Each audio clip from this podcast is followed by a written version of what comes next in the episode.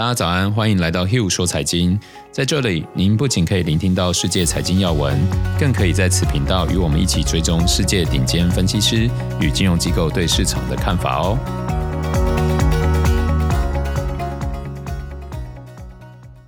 大家早安，我是 Hugh，今天是三月二十六号，星期五。啊，今天录这一集有点感伤哦，啊，因为今天是 Hugh 说财经第一季的第一百集，也是我们第一季预计的最后一集哦。那主要是想在这一集跟大家分享一下目前做这个 podcast 的一些感想。当初要做这个 podcast，主要是想要分享自己一些投资理念，然后为大家科普一些金融知识，然后也想说，假如遇到市场一些状况的时候，可以说一说我们的看法。然后透过这样的方式来揭露一些可能一般人会忽略的投资风险，尤其在我跟亲友互动的过程中，啊，都发现台湾人可能会有一些习惯哦，在不知不觉中成为让自己资产成长的障碍。然后我想，可能其中多数是平常能接触到的投资管道所养成的，让我自己觉得是有点可惜。所以我也想为改变现在金融服务的体制做一点贡献。回过头来看，有几集内容确实有达到我想要分享这些事情的目标。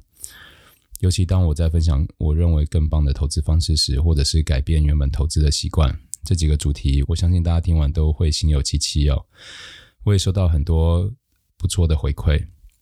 但是有一些内容让我觉得有点小小遗憾，因为。第一季是日更的关系，有时候一忙起来，能准备的时间并没有那么充分哦，导致深度跟广度让我自己并不是很满意。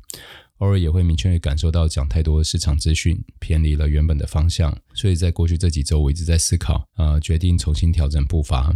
未来 Hugh 说财经会专注在我认为最有价值的主题上。为了准备更好的内容，我会先休息一周哦，到四月份再重新与大家见面，请大家期待哦。未来全新一季的规划目前暂定是这样，就是我们会从每天更新一集改成每周更新一到两集，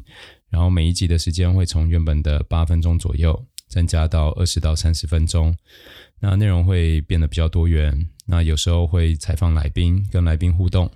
然后希望透过来宾可能是专业的角色，或者是投资素人的角色，让大家可以更容易带入，或是透过这个节目解决自己内心长期以来的疑惑。当然，还是会带着大家一起看看现在市场发生什么事情。比如说，像现在目前第二季的第一集哦，啊，我们就准备了与大师对话，去了解选择权。因为这应该是我觉得这是未来大家要让自己资产长期累积成长不可或缺的工具之一哦。但是它又是一个衍生性金融商品，假如没有给自己明确良好的框架，它可能会造成不可回复的灾难哦。那像这样的工具在投资组合中应该扮演什么样的角色？那我们又会怎么操作？这些也都会在第二季里面一一分享给大家。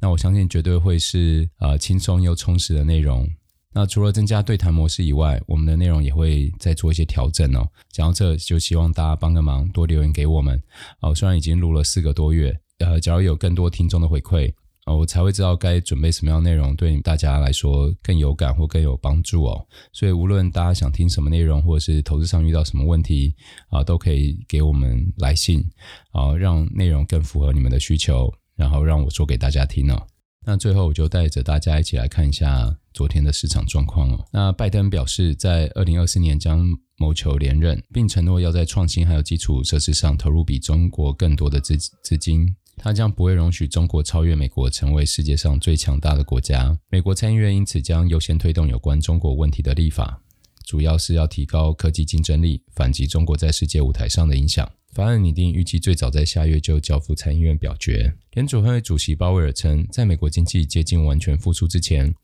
美国央行并不会停止非常规的货币政策支持。同时，芝加哥联储行长也称，联储应该能接受二点五个 percent 的通膨，至少持续一年，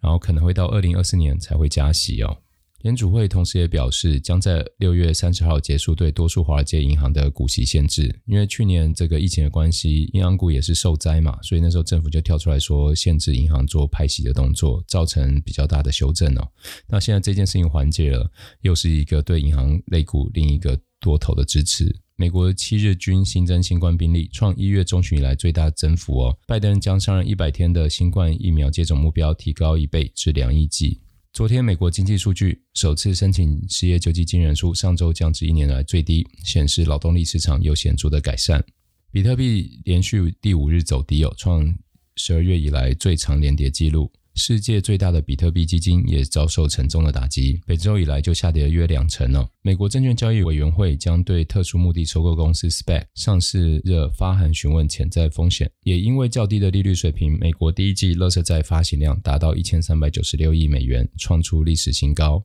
昨天领涨标普五百指数的有交通运输跟银行的板块。那波音公司走高，因为该公司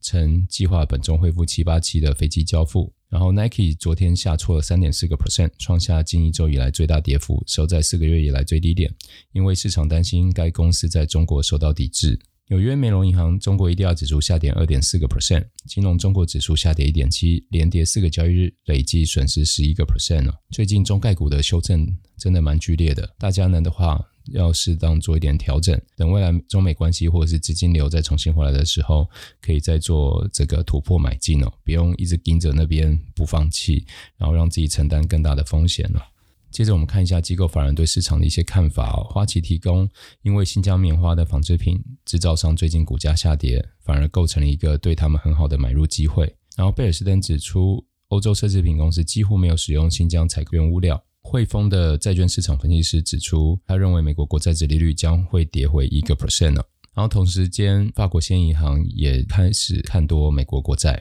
那另外反向的看法是，摩根资产管理公司的首席投资官认为，十年期国债殖利率应该还是会来到两个 percent。那以上就是今天的 Hugh 说财经，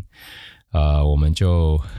对还是有点感伤。那这一季就在这一集告一个段落。那四月会带给大家全新的内容，敬请期待。我们就第二季见喽。